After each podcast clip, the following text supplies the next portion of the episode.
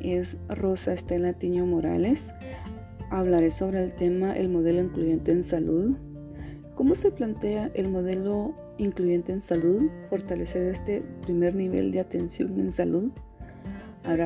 harán falta muchos esfuerzos, pero se trata de aportar nuevas maneras de entender la salud y la enfermedad, formas distintas de trabajar y organizar los servicios de salud es un modelo que plantea una forma de reflexión permanente sobre lo que se hace en Guatemala con relación a la salud para después de ese análisis profundo poder responder a las necesidades verdaderas de la población. El modelo incluyente en salud, la salud y su impacto en la transformación del sistema público de salud guatemalteco, el modelo incluyente de salud ha sido desarrollado según por Médicos Mundi Navarra, y el Instituto de Salud Incluyente en Guatemala se concibe como un modelo de atención para fortalecer el primer nivel del sistema de salud de Guatemala, promoviendo la transformación y el fortalecimiento del sistema de salud.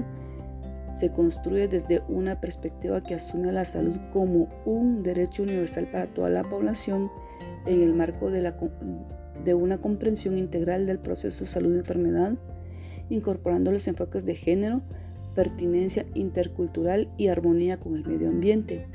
Tiene como eje ordenador los valores y principios y elementos de atención primaria en salud renovada y los atributos de las redes integradas de salud.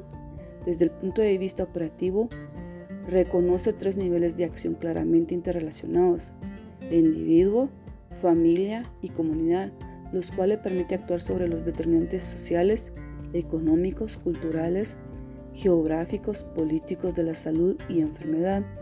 Esas acciones se ordenan en tres programas de atención, programa individual de atención en salud, programa familiar de atención en salud y programa comunitario de salud, los cuales a través de las tácticas operativas garantizan la atención integral realizando acciones de promoción, prevención, curación y rehabilitación en forma complementaria y en todos cada uno de los ciclos de vida.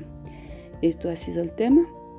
Terminaremos con un mensaje motivacional. Las enfermedades no nos llegan de la nada, se desarrollan a partir de pequeños pecados diarios contra la naturaleza.